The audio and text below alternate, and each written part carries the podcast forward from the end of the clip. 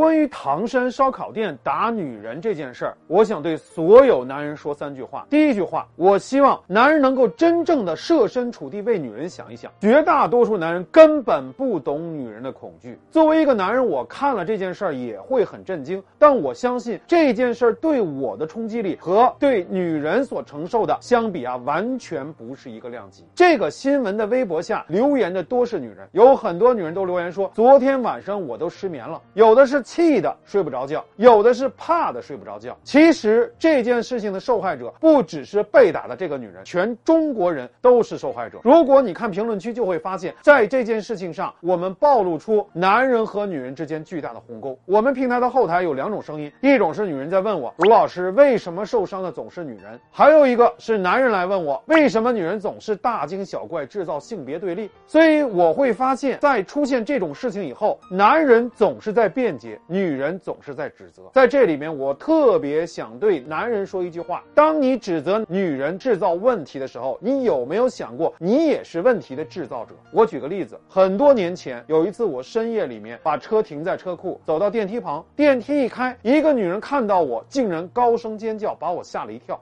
那个时候，我第一反应就是这个女人神经病。但是现在的我渐渐明白，女性不只是一种性别，更是一种处境。那么第二句话，我希望男人能够站出来，为改变不公平做一点事儿。我有个朋友跟我说啊，他有一天走夜路，走在一个女人身后，整个巷子都是他们两个人，明显能够感觉到那个女人的脚步在加快。他就拿出电话，大声的给自己的老婆打电话。听到他的电话的内容，那个女人的脚步明显的放缓了。他完全可以因为那个女人怀疑他而感觉到委屈，觉得这个女人太矫情了，甚至可以恶作剧加快脚步，让这个女人更害怕。但是他做了这样一件事儿，就是用理解来面对敌意。我想到我的那次经历，如果我在那个时候不选择进电梯，而是说没事儿，我乘下一部电梯，是不是可以让这个女人对这个世界？多一份安全。我最不想看到的是这些暴力的社会新闻，让女人越来越恐惧男人，男人越来越觉得无辜的愤怒。不要再制造什么女生安全守则了，能不能制定一些男人善意守则呢？就是这样的一些瞬间，让这个世界多一分暖意，少一些冰冷。第三句话，不光女人要反对暴力，男人也应该大声疾呼：正一定能胜邪。现在全社会爆炒这件事，让我很欣慰，因为我希望整个社会能够有一股正气，那就是作恶者必被惩。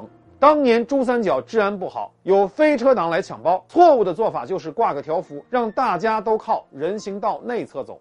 正确的做法是这样的一个标语：飞车抢劫，当场击毙。结果大家都知道了。如果我们生活在一个这样的社会里，老人摔倒了，我们敢去扶起来，见义勇为了，全社会称颂。那么我相信，在这样一个现场，会有更多的男人愿意斗争，让男人更多的为自己的性别而自豪，让女人更多的为自己的性别而骄傲。你说呢？